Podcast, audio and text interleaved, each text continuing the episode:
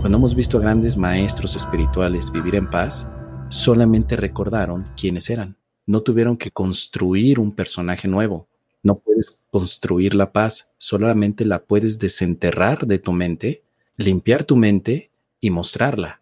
Así que en ese punto la paz espiritual es la claridad mental para tomar decisiones que te lleven, por supuesto, a tu bienestar interior. Eso es, nos cambiaron los muñequitos. Hoy conversamos con Mario Márquez Hernández y hablamos sobre el amor, el perdón y la paz. Comencemos.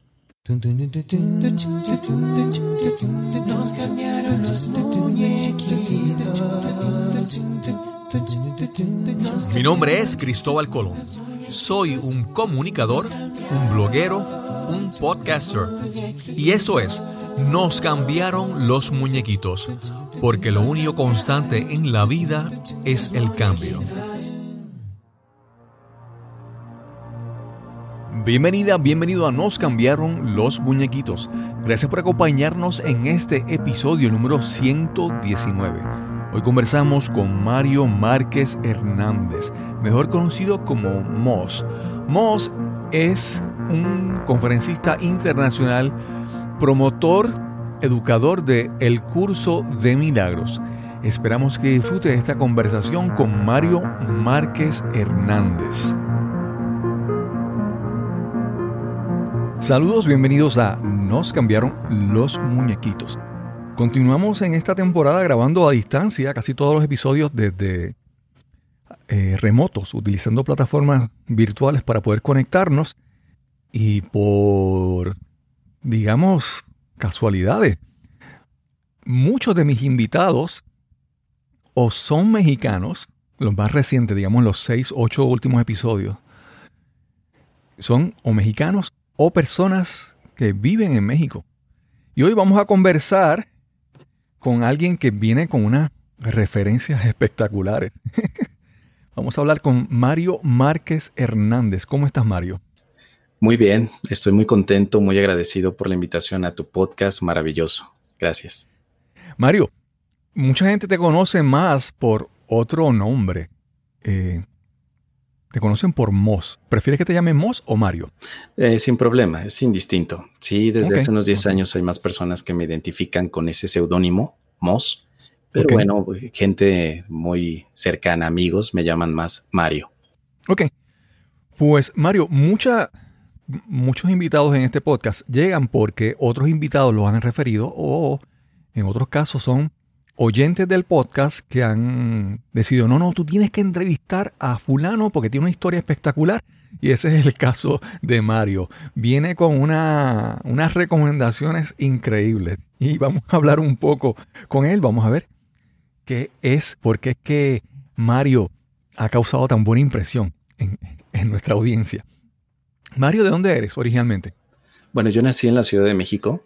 Eh, nací en el año de 1976 y bueno, pues a partir de ese momento han sucedido una serie de experiencias impresionantes, como todos nosotros, pero que ha sido una gran parte de la identidad. Eh, el haber nacido en la Ciudad de México, el estarme formando sobre todo en las diferentes partes de la cultura mexicana, la comida, la fiesta, la diversión, las canciones, bueno, todo esto está sumando hoy para un proyecto que estoy llevando a cabo y que más adelante lo vamos a, a comentar.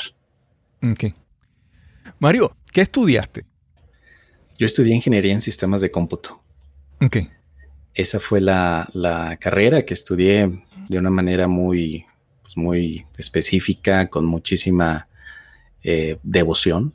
Ah, para mí la parte de la ingeniería era muy, muy importante.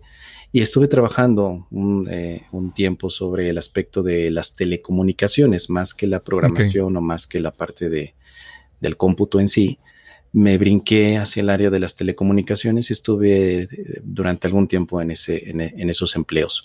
Y después me dediqué a la especialización en temas financieros. Ok, ok. Comencé una maestría en finanzas y también aportó parte del camino, sobre todo en el aspecto laboral. Ok. ¿Trabajaste entonces, cuántos años ya a trabajar en telecomunicaciones? Llegué a trabajar cerca de unos 15 años en el ámbito de las telecomunicaciones. Yo estaba terminando todavía mis estudios universitarios cuando comencé a pues hacer servicio social en una compañía de telecomunicaciones en la Ciudad de México y me atrapó mucho el tema, todo lo que eran enlaces, todo lo que era transmisión de, de, datos a través de, del aire, a través de los cables. Bueno, todo ese mundo me atrapó y entonces pues me empecé a especializar en ello. Estuve más o menos unos 15 años en ese ramo de telecomunicaciones. ¿Y en el área de, de finanzas? Eh, ¿Trabajaste en eso o eso era algo, cómo, cómo fue esa parte en tu vida? Fue eh, una inquietud de conocer más temas. Creo que una de las cosas que me empezaron a llamar la atención fue tocar y tocar y tocar muchos temas, que aunque la parte de ingeniería fue una base muy específica en mi vida, también había otros temas que me empezaban a llamar la atención. Entre tantos temas, el, el aspecto financiero y económico. Y todo sucedió porque en la empresa donde yo estaba trabajando, la parte de apoyo a nivel de ingeniería se estaba cerrando, ya no había más oportunidad. De pronto un, pues un gerente en la compañía, en una compañía grandísima de telecomunicaciones en México, eh, me dice, pues fíjate que hay una vacante aquí para que te pudieras cambiar. Yo sé que el área donde tú estás trabajando ya no va a tener más oportunidades entonces básicamente tienes dos opciones, o irte de la empresa o tomar temporalmente esta vacante con temas financieros. Lo primero que yo pregunté es que yo no tengo formación ni económica ni financiera, lo mío es la ingeniería, lo mío es la parte metódica. Y me dice, no hay problema, seguramente lo vas a entender. Entonces empíricamente fui aprendiendo finanzas, pero me gustó tanto porque comencé a desarrollar habilidades para poder analizar proyectos de inversión sobre temas también enfocados al área de telecomunicaciones de esta compañía, ofreciendo también soluciones económicas desde la visión eh, de, los productos de la compañía para sectores de gobierno, sectores empresariales. Y de ahí surgió la idea de eh, tomar un máster en finanzas. Y después ya me vi envuelto en todo el tema y estuve trabajando 10 años también en el área financiera. Eh, el que, el que, el que vea a, Mario es que él comenzó a trabajar muy niño, muy, muy, Claro, desde los 16, 17 años yo comencé no formalmente a trabajar, porque la edad obviamente a los 18, pero desde antes estaba ya con ese enfoque de, deseo de trabajo. Yo recuerdo que antes de terminar mis estudios eh, universitarios, yo ya tenía toda la inquietud de poder estar operando todas las telecomunicaciones. Entonces, tiene poco, eh, el año pasado, que dejé atrás toda la carrera empresarial para dedicarme a otros proyectos personales que, que, ya no tienen que ver ni con ingeniería ni con finanzas. Y ambas, ambas áreas en tu vida, tú sentías que estabas, te sentías que estaba, que tu alma y tu propósito estaba puesto en eso, te sentías identificado con lo que estabas haciendo ¿O te sentías que estabas haciendo algo por, por otra persona, por complacer a otra persona o porque era lo correcto? ¿Cómo te sientes que, que, lo hiciste bien, el, eso que trabajaste? Muy buena pregunta. Honestamente, yo lo hacía por complacer a, mis padres, primeramente. Estudié la ingeniería, obviamente me gustó, me atrapó, pero era, era lo tradicional en esa época. Si tú eres ingeniero, vas a ganar más dinero y si ganas más dinero vas a estar mejor, etcétera, Entonces, pues eran argumentos que en aquel entonces yo no podía debatir porque no tenía eh, una, no me daba permiso a mí mismo de establecer otras, otras áreas. Siempre me ha gustado el arte, siempre me ha gustado la música, siempre me ha gustado la comunicación, pero no lo hacía porque era algo que no placía a mis padres ni a, la, gente cercana. Entonces comencé con ese camino y creo que el, cambio al área financiera también tuvo que ver hasta cierto punto con seguir complaciendo siempre a los demás. Ok, ok. En algún momento, esas áreas que tú te atraían, el arte, la música, ¿en algún momento decidiste eh, dedicarle más tiempo, más atención a eso? La música, claro, bueno, la música desde pequeños, desde los, no sé, 10 años, comencé con la guitarra, con el piano, con cualquier instrumento que se atravesara en mi vida. Yo quería ser músico realmente, pero recuerdo a mi padre, de músico no se vive. Usted tiene que estudiar, algo que le deje dinero, ingeniería, ¿no? ok, o ser este doctor, médico, o ser este abogado, bueno, yo creo que fue la generación que muchos vivimos y que, eh. y que obviamente pues representaba, yo para mí representaba una figura de autoridad incuestionable y digamos que de manera eh, alternativa sí podía tener estudios de música, ¿no? Yo después eh, empecé a trabajar desde pequeño con la intención de tener dinero para poder pagar mis clases de música, para poder pagar todos aquellos otros gustos. O sea, yo primero daba resultados a mis padres y después hacía lo que me gustaba, la música. Eso era un punto bien importante. ¿Tenías algún, algún rol, algún modelo eh, que, como músico, esa era la persona que te decía, no, me, me, gusta la música de, fulano y quisiera ser como él? Pues, han, eh, pues es que fueron, fueron muchos en diferentes épocas de, de todo este trayecto, por supuesto. Mira, comenzaron primeramente los modelos de los grandes de la música, como Beethoven, como Mozart, como eh, Handel, como Vivaldi.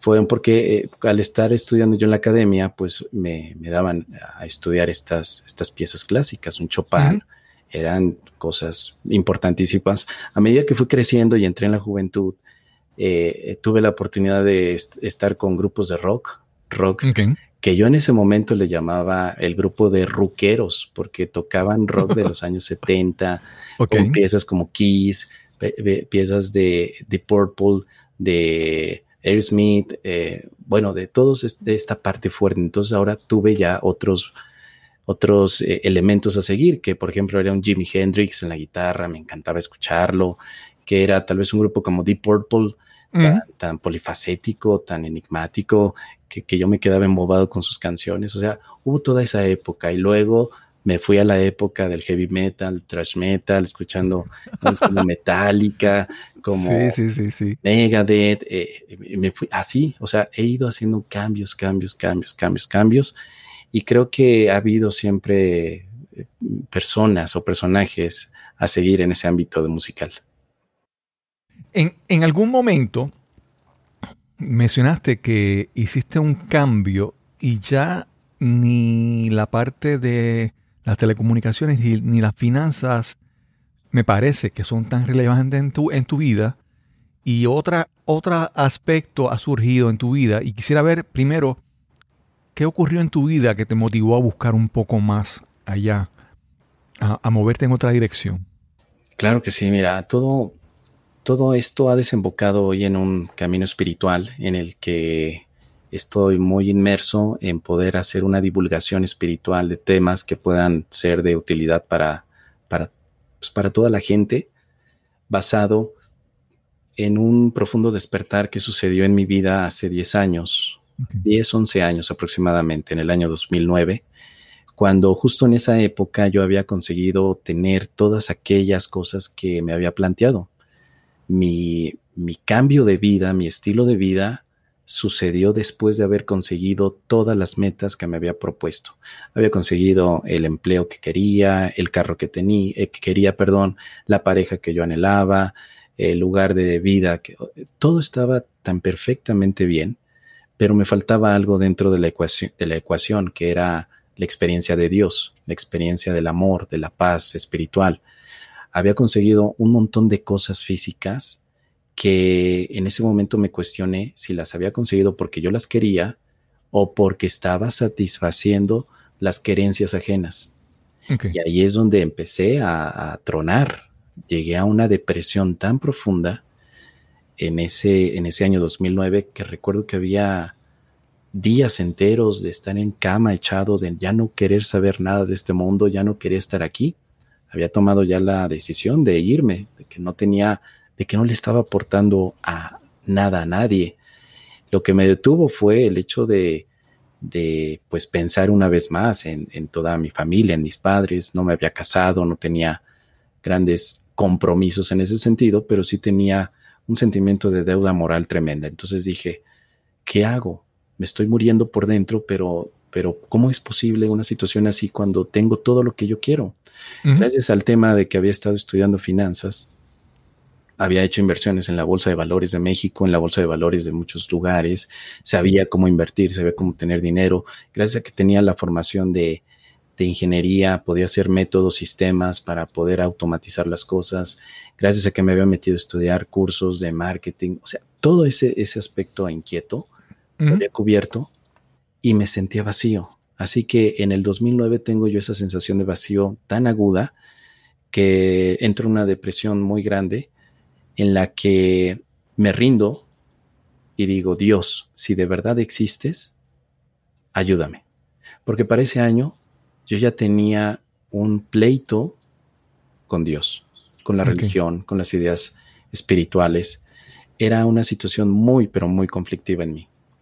Perdona que te interrumpa ahora en este momento. Y previamente la, religión o la espiritualidad en tu vida, en tu niñez, ¿cómo, había sido? ¿Qué, participación había tenido en tu vida, en tu crianza, vamos a decirlo así? Había sido muy tradicionalista, sobre todo por haber nacido en un seno católico y sobre todo guadalupano. En México tenemos todo este, este tema hacia la Virgen de Guadalupe muy profunda. Mi, mi, mi, familia siempre ha sido así. Pero bueno, también toda la, la visión religiosa desde una postura muy, muy, muy estricta. Entonces, para mí todo eso era algo que no tenía sentido. Yo cuestionaba, yo preguntaba, ¿por qué si Dios nos ama, también tenemos que sufrir aquí? ¿Por qué si Dios nos ama, permite que, que haya este tipo de situaciones conflictivas en el mundo, etcétera? Y, y, aunque yo me acercaba no solamente a mis padres, sino a los expertos en la religión a preguntarles, nunca tenía una respuesta concreta. Entonces, pues llegó toda la etapa de rebeldía de los 15, 16 años, donde empiezo a involucrarme con otras ideas, empiezo a leer más libros, empiezo a, buscar respuestas. Y recuerdo que a esa edad, más o menos a los veintitantos años, 23 años, 24 años, pues mi vida al entrar ya eh, a trabajar, a ganar dinero, a sostenerme por mi cuenta, pues empiezo a tener una serie de amigos que, pues se, dan al alcohol, se dan a la diversión, se dan al vive por hoy, al carpe diem, pero desde una visión puramente destructiva. Y entonces me meto ahí y empiezo a destruirme también. Empiezo a vivir alcoholismo, empiezo a vivir dolor, más, más dolor que no nunca había vivido. Porque aunque era muy buena la parranda en determinado momento, al día siguiente despertaba y decía, siento que estoy gastando mi vida entonces, hago un cambio para mejorar los aspectos, me pongo a estudiar más, logro salir de ese bache consiguiendo cosas, pero haciendo un lado a Dios. O sea, a partir de ahí yo declaro mi independencia con Dios, diciendo, pues es una idea para engañar a la gente, todo lo que queramos lo podemos lograr sin necesidad de Dios. O sea, yo tenía a esa edad, a los 33 años en 2009, llegué completamente roto y con una experiencia de sufrimiento tan, pero tan intenso, que aunque yo durmiera, aunque yo me olvidara de este mundo, no podía sanarla. Entonces dije, si la única respuesta es Dios, quiero que me ayude. Y entonces ocurre un renacimiento en mi vida. Yo he tenido dos renacimientos, el primero sería en este 2009, ese fue el primero, porque ahí encontré una herramienta que me llevó a descubrir a Dios. Y esa herramienta, ¿cuál es esa herramienta? Había un deseo profundo de encontrar la paz. En ese año dije, bueno, tengo todo, ¿qué me falta? Pues me falta la paz. E, en un momento de claridad me di cuenta que me faltaba paz, que podía tener dinero, que podía tener una buena vida, pero no tenía lo más importante porque para mí la paz no era importante hasta que sucedió todo este evento. Y digo, cómo quisiera encontrar algo, un sistema, porque mi visión de sistema estaba todavía muy apegada, encontrar un sistema que me lleva a la paz. Porque yo escuchaba a la gente hablar, ¿no? De experiencias místicas y de que si quieres ser feliz, pues simplemente decídelo. Yo decía, muy bonito todo, pero ¿cómo? Claro, claro. De ingeniero, sistemática, me pide pasos, me pide procesos, me pide exacto, después de la al B, luego el C. Y entonces, después de toda esta sensación de vacío, que pido a Dios ayuda, a los dos o tres días iba caminando en la Ciudad de México, pasé por una librería que tenía por ahí unos, unos cuantos libros en mostrador y uno de ellos era de color azul, con letras doradas. Decía un curso de milagros. Me llama la atención poderosamente, me acerco a la librería, lo empiezo a hojear y lo primero que veo es una serie de palabras religiosas. Hablaba de Dios, hablaba de, del Hijo de Dios, hablaba del milagro, hablaba del perdón. Y yo decía, no, no, no quiero cosas de religión, no me sirve esto. Yo lo que necesito es algo específico que me dé pasos. Y en una de esas partes que estaba hojeando, encuentro que este era un sistema que entrena a la mente para alcanzar el objetivo de la paz interior. Entonces eso, me capturó. Dije, si esto tiene pasos, vamos a ver. Y efectivamente empiezo a, revisar y estaban 365 pasos para alcanzar la paz. Wow. Antes de eso no conocías, no habías escuchado del curso de milagros. Fíjate que lo había escuchado anteriormente como referencia a algunos autores, tales como Edgar Toll, tales como Oprah también, lo había escuchado, tales como Wendayer, que en ese momento de pronto los leía como para motivarme. No eran santos de mi devoción, pero de pronto los leía. Y me llamaba la atención que ellos eh, hacían referencia a una o dos frases del curso de milagros, sobre todo a una frase muy icónica del curso que es, nada real puede ser amenazado, nada irreal existe, en esto radica la paz de Dios. Entonces, cada vez que yo leía eso como referencia, de que están, o sea, suena interesante. Sí, sí, sí. Pero ¿qué es? Pero no resonaba contigo, vamos a decir así, no te convencía, algo no. Pero algo ahí, ah, mi mente empezaba a tratar de hacer el análisis para poder descubrir qué quería decir esas frases. La encuentro en este libro, digo, me lo voy a llevar. Lo compro, lo comienzo a leer es un, es un libro que está basado en teoría y práctica. Se me asegura que si yo practico durante un año, alcanzo el estado de paz. Dije, bueno, ¿qué más puedo perder?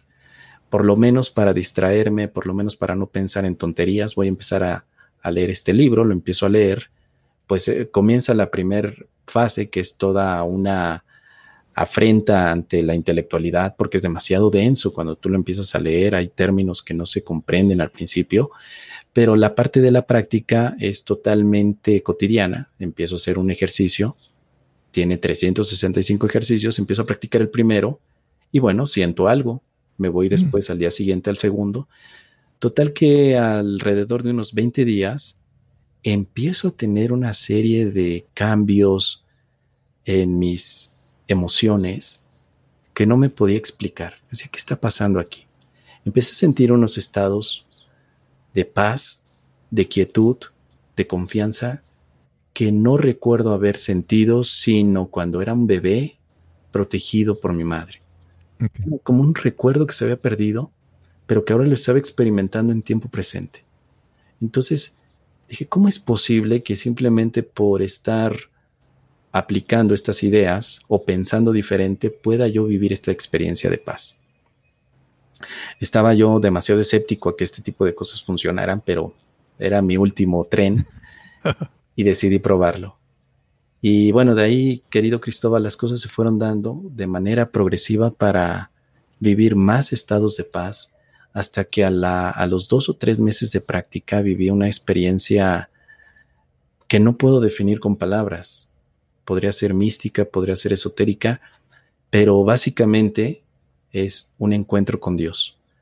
Encontré a Dios sin palabras, sin rituales, lo encontré como un padre que me sostiene, que me alienta, y a partir de ahí todo cambió.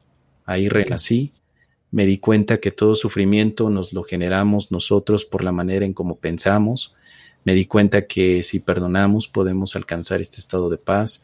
Me di cuenta que la paz está para todos, pero a veces no la aceptamos porque consideramos que solamente es para unos cuantos, porque no nos vemos como hermanos, porque no tenemos una referencia espiritual. Tú me preguntabas hace rato qué referencias musicales tenías. Muchas. ¿Qué referencia espiritual? Ninguna. Hoy todo ha cambiado.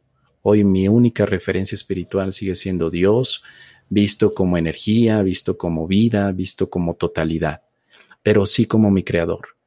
Y, esa experiencia fue tan profunda que el sufrimiento se fue, la soledad se fue, la depresión se curó y quedó un estado de paz que hasta el día de hoy no se ha ido.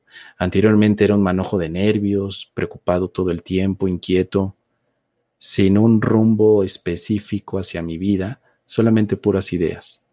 Y al día de hoy vivo un estado muy amoroso de confianza que ha sucedido gracias a toda esta experiencia, a toda esta práctica. Mos, ese, ese, primero, este, esta experiencia que mencionaste, esta reciente, ¿es, tu primer o tu segundo renacimiento? El, segundo. En el 2009 fue el primero. En el 2019 fue el segundo. Ah, ok, ok. Pero no era este que hablamos ahora. No, estamos, ok. Nada, es para, para estar claro cronológicamente. Y te quería preguntar, tú empezaste a sentir algo diferente, pero ¿alguien cercano a ti pudo observar algún cambio en ti? Que te lo mencionara, que, lo, que, te, lo, que te lo dijera. Sí, definitivamente en la, en la empresa donde laboraba, la, recuerdo que tenía una jefa que, con la que yo guerreaba.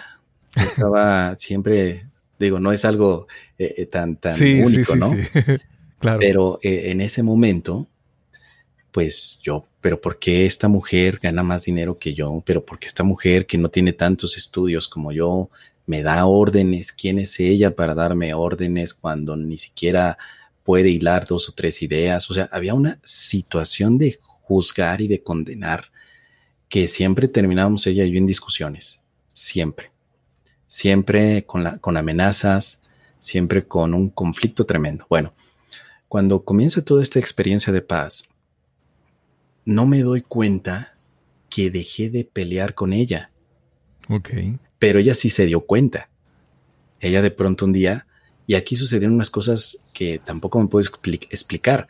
Yo recuerdo que en ese año 2009 eh, llevaba el libro. Mira, aquí lo tengo, te lo enseño en, imagen, ¿no? Este libro lo llevaba a todas partes conmigo. Tenía el propósito eh, completo de poder estudiarlo cada vez que tuviera un momento de, de, relajación. Lo leía. Iba a comer, lo leía. Tenía, no sé, un momento de descanso en el café y lo leía. Pero no quería que nadie se enterara tampoco. Me daba como vergüenza de que alguien estuviera viendo eso, sobre todo en mi grupo de amigos, bien machos, bien hombres, de que hablamos de mujeres, hablamos de, fútbol, de cerveza, de alcohol, de sí, que me digan, oye, ¿qué estás estudiando? Estoy estudiando la paz de Dios, como que me sentía mal. Sí. Hoy ya no me importa eso, pero en aquel entonces era vergüenza. Sin embargo, ya estaban produciéndose efectos y recuerdo que eh, en una de las situaciones más chuscas donde yo estoy en el elevador, en el ascensor, con el libro, saliendo ya para ir a, al almuerzo, entra mi jefa, ve el libro, me ve con el libro y me dice, ¿qué es eso? Y yo tratando de esconderlo, porque si algo tenía esta jefa que yo juzgaba es que era muy metiche, que quería saber de todo. Entonces, pues le digo, pues es un libro nada más. Sí, pero ¿de qué es el libro? Lo ve y dice, un curso de milagros. Y yo con una vergüenza, como si hubiera escrito el libro, ¿no? Como si yo tuviera que defender el libro. Bueno, lo que sucede es que mi jefa me dice, ¿de qué se trata? Y yo no sé cómo explicar qué es esto. Es un libro, pero lo que se me vino a la mente fue decirle que era, pues, para entrenar a la mente y vivir en paz. Y en ese momento se le ilumina los ojos y me dice, y es lo que estás haciendo y por eso ya estás en paz. Entonces en ese momento ella me corrobora que me estaba percibiendo en paz, al grado que me dice, ¿me puedes enseñar este curso? Wow. Y yo me quedé, pero es que ni siquiera lo entiendo. O sea, de todo ese, esas mil páginas, quizá he leído 200 o 300 páginas y todavía no comprendo, pero hay efectos, sí. No importa lo que tú sepas. Y comenzamos entonces un pequeño grupo de estudios en la empresa que fue creciendo con más personas de la misma organización. Ok, ok. Algo, mencionaste algunos eh, detalles importantes que quiero hablar ahora. Yo, por ejemplo, mencionaste el perdón y mencionaste la paz. Yo, siempre recuerdo, eh, por ejemplo, en, en el caso de mi papá, que era mi padrastro, ¿verdad? Que me, crió desde niño. Yo recuerdo cuando él, él siempre enfatizaba mucho que, hubiera paz en la casa, ¿verdad? Que hubiera paz en el hogar. Y para mí eso era como que, paz, paz en el hogar, como cosas de viejo. Pero después cuando, cuando, he llegado adulto, me he dado cuenta cómo uno ansía y uno busca la paz, ¿verdad? Y es como que pienso que es un espacio, un, un estado natural, buscar esa paz. Y también hablaste sobre el perdón. Y a veces yo, yo, yo creo que muchas personas eh, no manejan muy bien el perdón porque piensan que el perdón es un regalo que le dan a otra persona. Piensan que yo eh, estoy haciendo este favor por ti cuando yo te perdono, cuando yo estoy haciendo este regalo para ti cuando realmente el, regalo del perdón es para uno. Y quisiera que empezáramos a conversar por esa vertiente, tanto del perdón como la paz. Es, es un temazo, es un gran tema porque el perdón, tal como lo hemos visto muchas veces, no, no es el perdón de amor. Es más bien como que una visión demasiado egocentrista. Yo soy bueno, tú eres malo, yo te perdono, yo te doy algo que va a ser para que tú no vuelvas a comportarte de manera equivocada, necesito que te arrepientas, necesito sentirme ofendido, necesita haber una ofensa, necesita haber una compensación. O sea, el perdón tradicional tiene una serie de elementos que complican todo. Pero el perdón que yo aprendí con un curso de milagros simplifica las cosas. Como bien dices, y como ya muchos también han, han logrado experimentar, el perdón primeramente es para uno mismo, para reconocer que somos amor. Perdonamos desde el amor, dándonos la oportunidad de recordar que todos nos podemos equivocar, pero que la equivocación en sí no es significativa. Lo que importa siempre es el amor. El perdón es un acto de amor que está en ti y que puedes compartir con los demás. El perdón es tan inspiracional que puedes lograr que los demás también lleven el perdón en sus vidas. El perdón se ha convertido para mí en la llave de la felicidad. El perdón ha sido la herramienta para poderme liberar de tanta carga de culpabilidad que iba arrastrando. Cuando nosotros en nuestra vida pensamos que los demás nos dañan, no es más que una representación de nuestra propia culpa inconsciente que vemos proyectada en otros. Así que al perdonar a otros realmente nos estamos perdonando a nosotros mismos, diciéndonos constantemente, no somos culpables, nos podemos equivocar, pero somos amor y el amor sigue siendo inocente. Hacemos una pausa y regresamos inmediatamente a nuestra conversación con Mario Márquez Hernández. Si eres relativamente nuevo escuchando este podcast, nos cambiaron los muñequitos, posiblemente no conoces mucho sobre mí. En el episodio número 37 tuve la oportunidad de que mi amiga Mimi Ortiz me entrevistara y ahí puedes conocer un poco más sobre mi historia. Llevo sobre 25 años dando adiestramientos, siendo instructor, dando charlas de motivación, charlas de manejo de estrés. Pero a partir del 2014, los últimos seis años ha sido de gran aprendizaje para mí y de gran crecimiento, de gran evolución. Parte de ese aprendizaje y ese crecimiento resultó en este podcast. Nos cambiaron los muñequitos. Para mí, aprender a hablar ante una audiencia, hablar ante un público, hablar ante este podcast, ante ti que me escuchas, más que adquirir destrezas que adornan mi exterior o adornan mi voz, es un proceso de transformación interna. Y soy testigo de eso. Por los pasados seis años me he dedicado a descubrir muchas cosas sobre mí y a empezar a comunicar.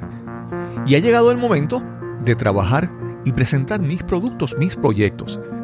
Si eres coach, si eres instructor, facilitador, conferenciante y tienes tu material y trabajas con una audiencia, pero sientes que todavía no has llegado al potencial máximo de tu talento, yo puedo ayudarte.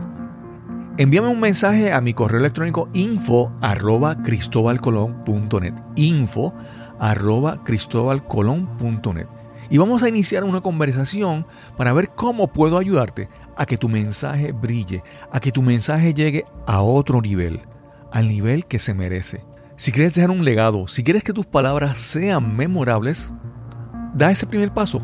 escríbeme a info arroba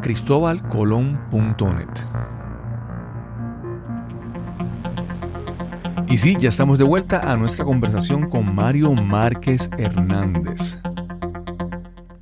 Eso, eso que mencionaste ahí, llegaste al punto que quería irme por esa vertiente también en la parte que tú mencionas, de que cuando perdonamos a los demás nos perdonamos nosotros mismos. Y yo creo, y obviamente tú eres el experto y ahí, ¿verdad? Te pongo el tema para, que, para escuchar tu, tu opinión sobre eso. Y es que muchas veces el perdón más difícil es el perdón a nosotros mismos. Porque primero requiere, requiere que reconozcamos que estamos eh, como no, estamos como que no estamos en armonía, estamos luchando con nosotros mismos. Hay conflicto, hay problema porque algo no está bien en nosotros. Y, y háblanos sobre este perdón a uno mismo. Este perdón a uno mismo depende de permitirnos ir más allá de nuestras creencias. Yo me di cuenta que aprendí a sentirme culpable. Eso fue una pieza de información que vale oro. Todo mi sufrimiento, toda esa depresión, toda esa sensación de estar fuera de la vida, se correspondía con el aprendizaje de ser culpable. La culpa hace mucho daño. La culpa, tanto la que tú vivas como la que pongas en los demás es lo más cruel que podemos hacer. Despertar todos los días y sentirte con culpa te conduce al sufrimiento inevitable. Entonces, cuando yo aprendí eso, dije, es que dentro de mi mente estoy escondiendo culpa. ¿Por qué? Bueno, la aprendí de mil maneras. Todos hemos aprendido a sentirnos culpables. Principalmente, la culpabilidad es una enseñanza una creencia que se transmite de generación en generación y que en algún momento tiene que parar. Humanamente nos podemos equivocar, pero eso no quiere decir que seamos culpables, porque la culpabilidad lleva castigo. A los culpables no les damos flores, a los culpables los castigamos. Entonces, tenemos todos un miedo inconsciente al castigo, representado en un montón de situaciones. Y como demás, se me castiga a través de subir de peso, a través de enfermarme del estómago. Hay una cultura del castigo que depende de la culpabilidad inconsciente en nuestras mentes. El curso de milagros me enseñó a detectar esa culpabilidad en mi mente y a disolverla, a borrarla. ¿Te puedes imaginar lo que es despertar un día y no tener culpa? ¿No sentir culpa por nada? ¿Cómo te sentirías? Bueno, ese es el punto al que conduce el perdón. Entonces, no estamos perdonando realmente a otros, nos estamos perdonando a nosotros mismos por creer equivocadamente que somos culpables. Así que la independencia tiene que ser hacia la culpabilidad, porque si metemos en la ecuación también a Dios, Dios no nos pudo haber creado culpables. Dios nos creó en inocencia, en amor, en perfección. La idea de la culpabilidad es aprendida por la sociedad, pero sigue siendo ignorancia es ignorancia no recordar que somos inocentes. Claro. Sí, es como, como la, la realización, ese momento en que tú recordaste cuando eras niño, que no, ese estado de, de, paz, de, vamos a decir, de inocencia que era en tu niñez, que hacía tanto tiempo no sentías que eh, te habías desconectado de esa posibilidad de sentirte así. Claro, o sea, vinieron todas estas memorias de, pequeño. De pequeño me sentía inocente, pero luego aprendí a sentirme culpable. Recuerdo las veces que rompí el jarrón de la abuela y que mi madre me dijo, hiciste algo malo, niño, tienes que irte a disculpar con la abuela. Y yo aprendí el perdón, eh, aprendí la culpa y el perdón de la sociedad. Es decir, primero hiciste algo malo, por lo cual tienes que pedir perdón o ofrecer una disculpa. Pero cuando yo decía, no voy a, no voy a ofrecer disculpa, no voy a pedir perdón, pues venía el castigo. Y ya después del castigo, obligatoriamente tenía que pedir perdón, pero no era para nada un acto de amor ni de conciencia. El perdón es ser consciente de que las equivocaciones no significan nada. Y este aprendizaje me ha llevado a un camino espiritual maravilloso, donde cuando yo me equivoco, pues simplemente lo paso por alto corrijo y sigo adelante, pero cuando alguien se equivoca también recuerdo eso. Solamente es un error. Hay que corregir lo más rápido posible con amor y seguir adelante. Sí.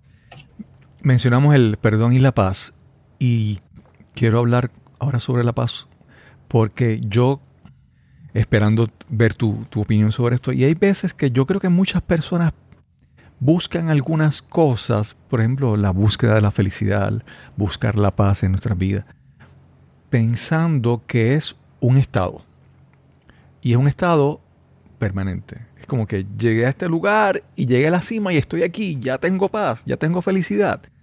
Y entonces podemos decir que la paz es un estado, es un, un sitio que llegaste o es un, un proceso o la paz como tal son acciones constantes. ¿Cómo tú lo defines? Yo defino la paz como tu identidad. Todos hemos sido creados en, la paz. O sea, no hay un punto de alcance de la paz como algo fuera de ti.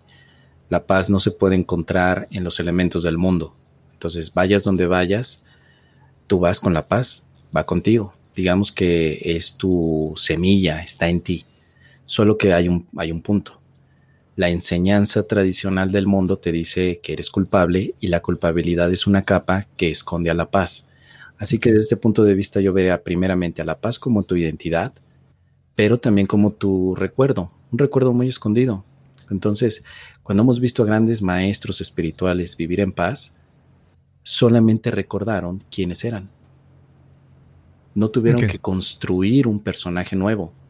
Claro. No puedes construir la paz, solamente la puedes desenterrar de tu mente, limpiar tu mente y mostrarla. Así que en ese punto la paz espiritual es la claridad mental para tomar decisiones que te lleven, por supuesto, a tu bienestar interior. Ok. Es que algunas personas pueden pensar que la paz es este estado en que llegué y, y que los, vamos a decir, los problemas, los retos que la vida nos, nos pone, nos quitan la paz, vamos a decir así. Y entonces la paz es algo... ¿Cómo, ¿Cómo, la paz interactúa con todas estas cosas que nosotros podemos llamar problemas, retos, la pandemia, la, la crisis que ha traído, las complicaciones? ¿Cómo la paz y todas estas cosas que son inherentes en estar, en estar vivo, ¿verdad? ¿Cómo todo esto se interactúa, vamos a decirlo así? Eh, la paz como herramienta en el mundo te ayuda a tomar decisiones muy claras donde no estés después de decidir con la duda, ¿habré estado bien, lo habré hecho bien, lo habré estado mal? Sino que la paz te lleva a que tomes una decisión tan clara para ti que no hay ningún tipo de arrepentimiento. Haces lo que te toca hacer. A veces pongo ejemplos como lavar la ropa, lavar los trastes, lavar los platos después de comer. Tú tienes dos maneras de lavar los platos. Enojado o con paz. Pero hay que hacerlo. Hay que hacerlo, hay que lavar los platos. No se van a lavar solos. Si tú lo haces enojado, puede que hasta rompa los platos. Estás tan enojado, tan estresado, tan incómodo. Puede que te canses también. Puede que incluso te enfermes y te dañes por toda esa carga que estás sintiendo con el aspecto de estar enojado con los platos, porque no son los platos los que te quitaron la paz.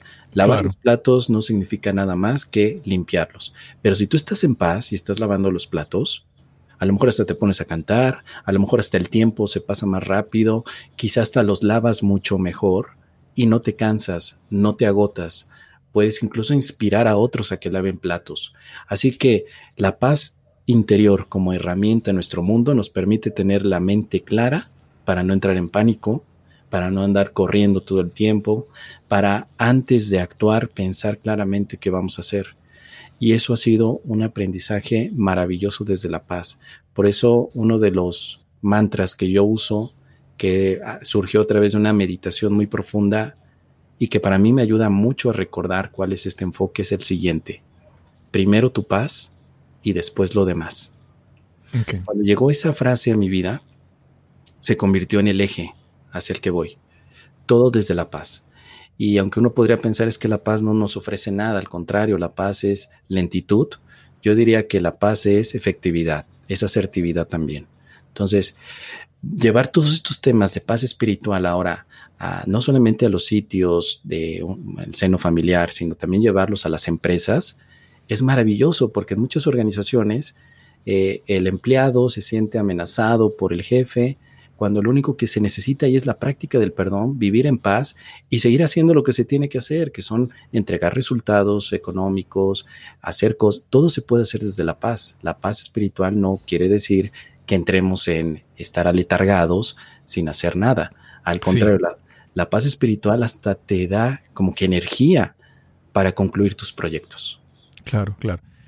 Eh, eso me pareció muy interesante, es, es reconocer yo, yo recuerdo eh, hace unos, unos nueve años que pues me casé y al momento de decir los votos matrimoniales, yo, mis palabras fueron que yo a mi esposa pues no le prometía eh, como en los cuentos de hadas que vamos a hacer eh, happily forever after y vivieron felices por siempre. No yo le mi promesa era una decisión cada día.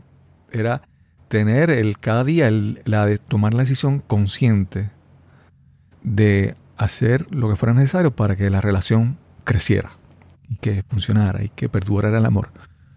Porque a veces pensamos que como el, la paz, que llega a este estado y ah, no, no. Y, yo creo que es muy importante reconocer que como tú dices, eh, lavar los platos cómo lo haces es una decisión.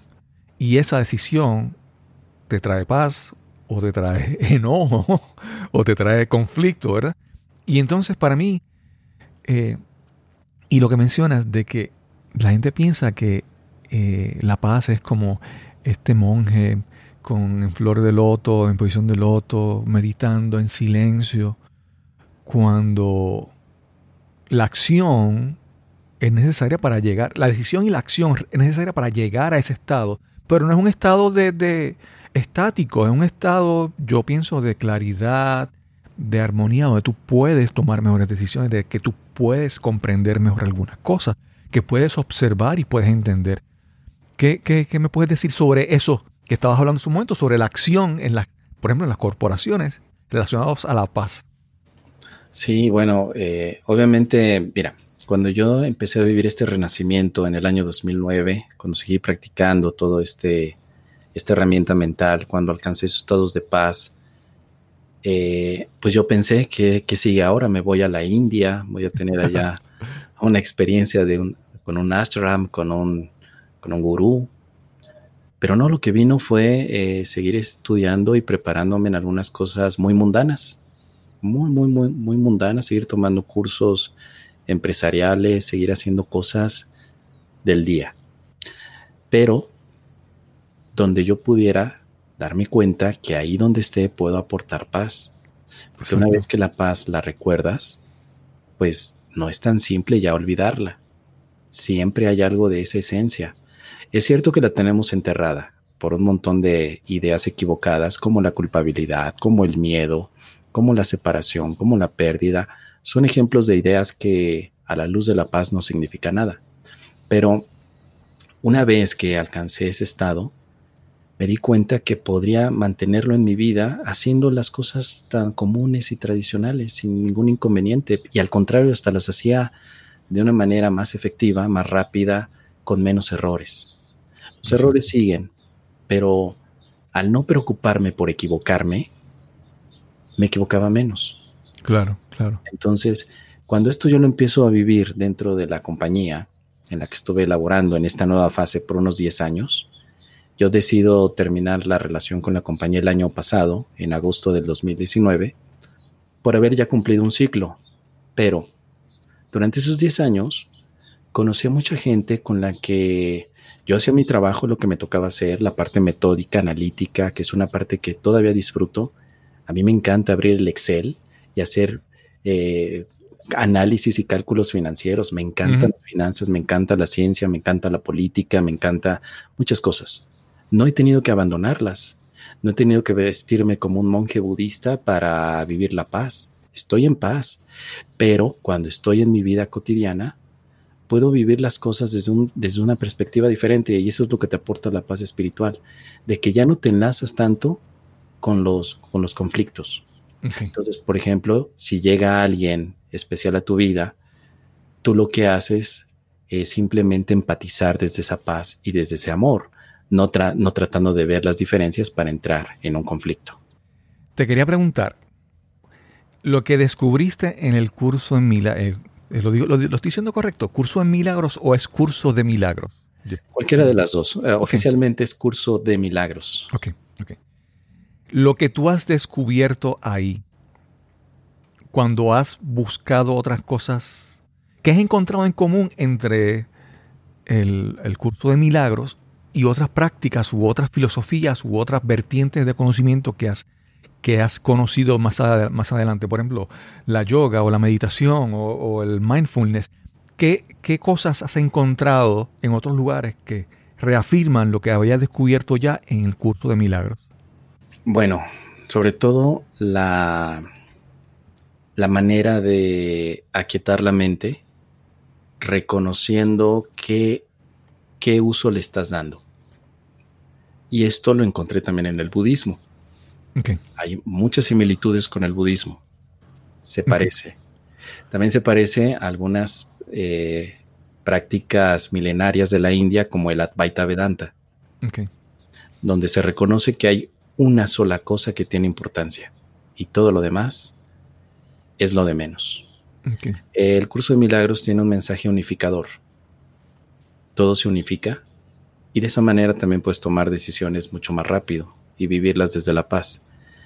Pondría entonces al budismo, al Advaita Vedanta como similitudes a un curso de milagros.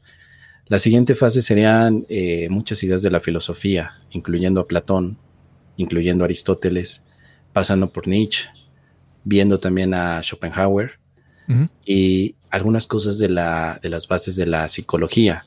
También se parece en algunos puntos a algunas ideas de, de Freud sobre todo en temas muy específicos como la proyección, la transferencia, que son temas que se estudian en el curso de milagros porque tiene que ver con el estudio de la mente. Y en el último lugar la pondría relacionada o a elementos similares a lo que nos dice el cristianismo. Eh, enfocado sobre todo al tema de que perdones no solamente a tus amigos, sino también a aquellos que consideras enemigos, que sea un perdón hacia todo.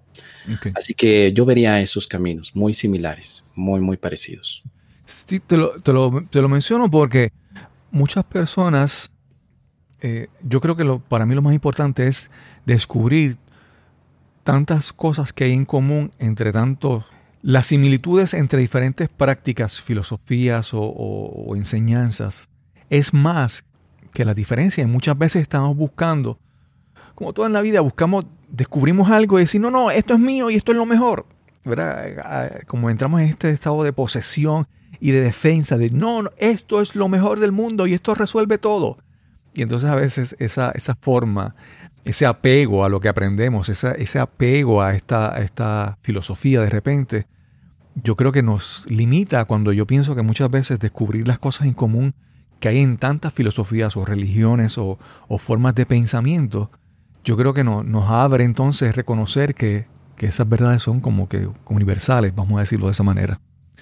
Sí, claro, y definitivamente un curso de milagros es un camino como otros, ¿no? No hay necesidad de, verlo como si fuera el único, pero puede ser útil para pues los sistemáticos y analíticos, los que de pronto queremos pues un, un, paso a paso un enfoque muy estructurado, nos puede ser útiles, pero el mensaje que aparece en el curso de milagros es un mensaje milenario, mensaje de que dentro de ti está tu realidad, dentro de ti está el ser verdadero. y cómo llegar a él, bueno, pues ese es el proceso. Claro. Mario, hay algo que no se me ha olvidado. el primero fue hablamos sobre eh, estos renacimientos y mencionaste uno en el 2009. Y creo que el segundo va por ahí en el 2019 y creo que no has hablado sobre eso. Quisiera escucharte. Sí, fue eh, en agosto del año pasado que decido terminar la relación con la empresa porque a lo largo de estos 10 años me he dedicado no solamente a trabajar en la compañía como, eh, como analista financiero, sino que también estaba haciendo otra doble función, estaba haciendo divulgación espiritual, estaba dando conferencias, eh, viajaba a muchos países a explicar los términos del perdón, las cosas que tiene un curso de milagros, que es un milagro, bueno, todos estos temas que aparecen en el libro. Todo eso dentro de la empresa. No. Ok. Ok, ok. Aparte, la empresa había tenido un pequeño grupo. Exacto. Que se quedó ahí de pronto. Se quedó rezagado. Yo seguía haciendo mis actividades en la empresa, pero alternativamente los fines de semana que no iba a la empresa, me dedicaba a dar estas conferencias y talleres.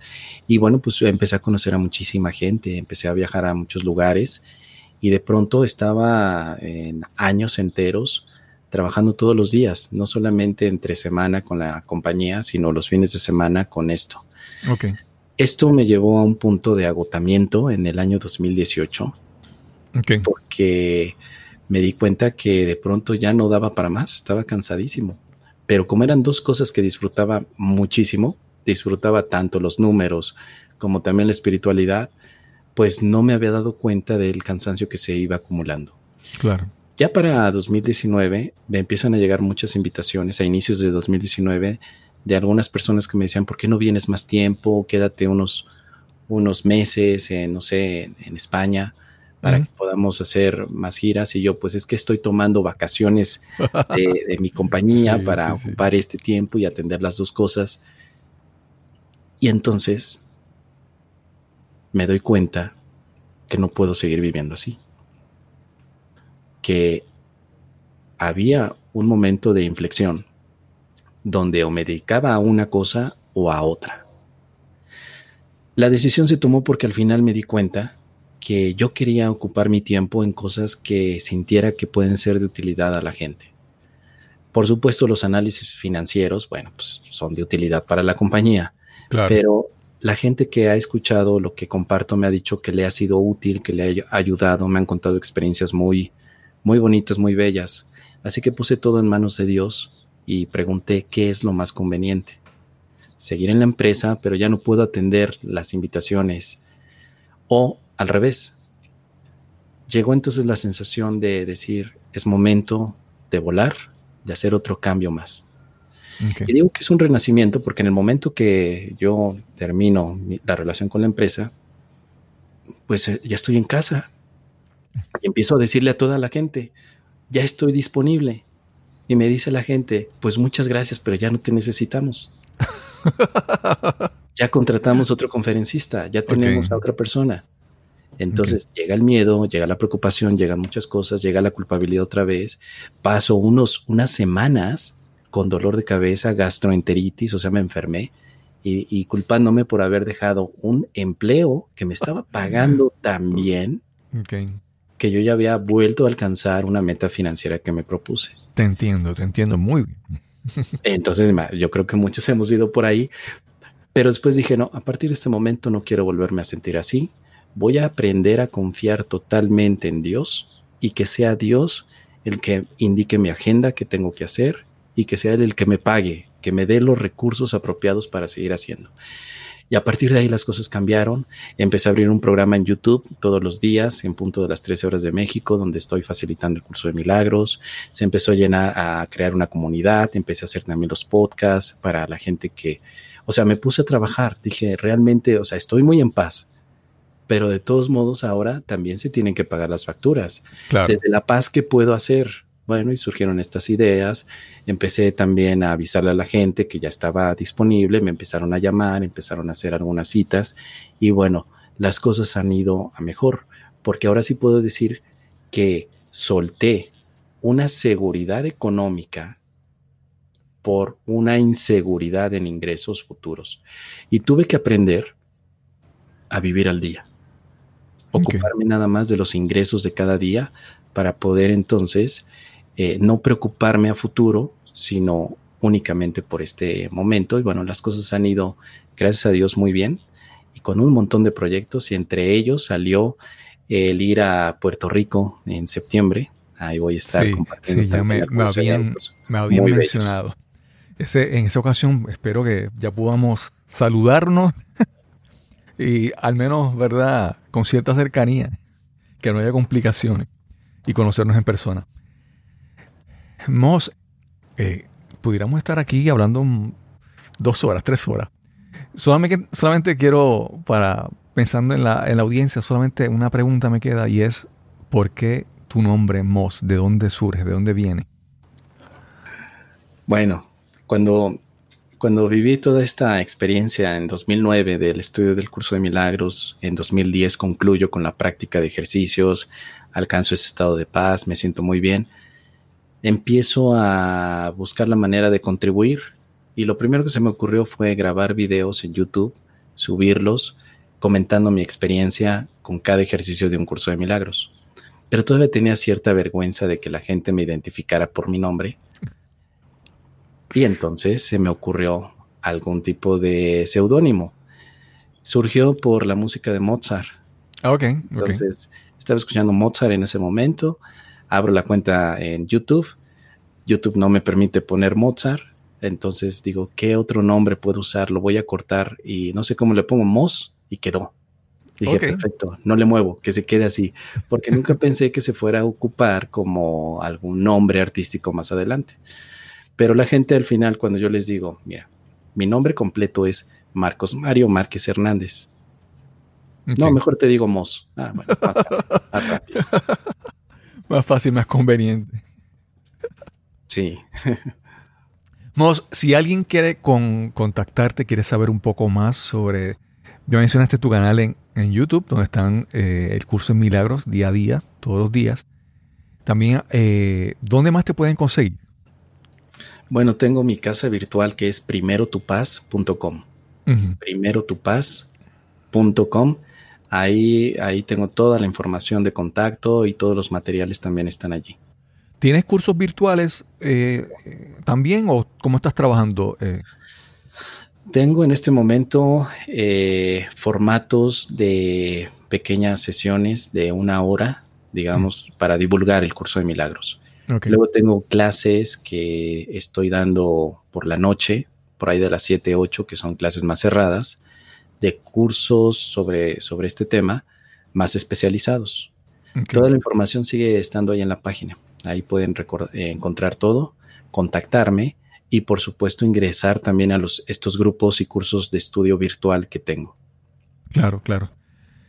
Mario, ha sido una, una muy, muy buena conversación. Fue como que, sí, como que, como que falta más. Quedan cosas todavía por hablar y conversar. Pero de esto, de esto se trata siempre querer aprender y querer. Eh, agradezco a Alma, que, no, que te recomendó, ella habló maravillas de ti y este, estuvo insistiendo varias veces para entrevistarte y finalmente pues se dio la oportunidad de que pudiéramos conversar aquí para, para nos cambiar los puñequitos. Eh, nuevamente espero encontrarte en, en septiembre en Puerto Rico y tener la oportunidad de conocernos y a ver si podemos hacer algo, aunque sea otra grabación o algo. No, será un placer, claro que sí. Yo también agradezco mucho a Almita porque también ella me habló mucho de ti, del podcast. Yo comencé a escucharte, me ha encantado la manera en la que estás conduciendo los programas, tus invitados. Escuché ayer a una chica mexicana también, radicada en Estados Unidos. Y bueno, todo esto yo creo que va sumando para que podamos, se pueda llevar un mensaje de conciencia de que sí podemos salir adelante, de que aunque las cosas parezcan complicadas, siempre va a haber herramientas con las cuales podemos despegar. Así que muchísimas gracias, Cristóbal. Perdona, perdona que, que, que, ahora digo, no, no, no, es que yo no puedo permitir que él se vaya y no hablemos de esto. Yo quiero que tú me dejes una, una última respuesta, una última de tus ideas. Y es que estamos viendo en momentos difíciles donde, bueno, tal vez específicamente en Estados Unidos, y, eso repercute en otros países a, menor grado, pero conceptos como justicia, igualdad, paz, todos están como que en conflicto y de repente se nos hace difícil entender todo esto y nos enfocamos solamente en el conflicto. Y cómo en este, en este tiempo que estamos viviendo tan peculiar podemos querer buscar la paz. Háblanos un poquito sobre eso. Bueno, independientemente del tiempo en el que vivimos, la paz siempre la podemos encontrar y recordar. Es muy importante eh, no quedarnos atrapados solamente en lo que vemos en el mundo, porque el mundo por sí está mostrando pues simplemente una serie de consecuencias nacidas por determinadas decisiones. Ahora, ¿qué podemos hacer nosotros? Bueno, como decíamos con lavar los platos, podemos estar enojados, tristes, pero hay algo que hacer. O podemos calmar a nuestra mente para ofrecer ayuda. Hay algo muy importante dentro de la paz, que la paz siempre quiere ayudar. Entonces, este momento es el adecuado, como también otros, para ofrecer ayuda. ¿Cuál es tu talento? ¿Qué te gusta hacer? Hay personas que tienen el hermoso talento de escuchar. Entonces, ese talento puede servir para escuchar a gente que esté ahora preocupada. Hay personas que tienen talento financiero, bueno, pueden apoyar en cómo los demás puedan lograr metas financieras o qué estrategia pueden hacer ahora que todo esto se trate de normalizar. Hay personas que tienen el talento también de poder sonreír, de contar un chiste, una broma. Todo eso es lo que se necesita ahora. Entonces, ese sería mi comentario, mi enfoque, no quedarnos atrapado en la injusticia o desigualdad, porque aunque la veamos, si solamente nos quejamos de ella no podemos hacer nada sino que fomentemos la igualdad. Y la igualdad para mí significaría, tú también mereces estar en paz, tú también mereces salir adelante, cómo te puedo ayudar, cómo nos ayudamos, porque ayudándote a ti también me ayudó a mí. Y no tan solo a los que consideras tu amigo, tus amigos, ¿verdad? Sino a todos, a todos. Al vecino, al vecino que tienes, ese vecino que parece que con el que has tenido conflictos, ¿no sería un buen momento para decirle, vecino, hay algo en lo que te pueda ayudar? Claro. Que eso también habla de que nos tenemos que unir como familia humana. Claro, no tiene que haber diferencias ni de países, ni de culturas, ni de razas, porque todo eso es un concepto humano. Pero lo que no podemos trascender en este momento es que como humanos, como familia humana, nos tenemos que ver. Entonces tu vecino no es otro humano, tu vecino es realmente tu familiar humano. Sí. Si quitamos esas etiquetas de que mi vecino es de otra raza, de otra cultura, de otra ideología, pues entonces podemos ayudar. Dejemos en segundo lado las diferencias para enfocarnos en la igualdad humana que todos tenemos. Mos, me parece muy preciso y apropiado que hayas terminado con, con estas palabras. Yo creo que no nos podíamos ir sin haber tocado esto en, una época que puede, que puede parecer difícil para algunas personas. Y yo creo que es necesario que entendamos que es nuestra decisión. Es que lo importante es qué vamos a decidir hacer con esto. Mos, muchas gracias. Y sin más que añadir, nos encontraremos entonces en el próximo episodio de Nos cambiaron los muñequitos. Hasta la próxima.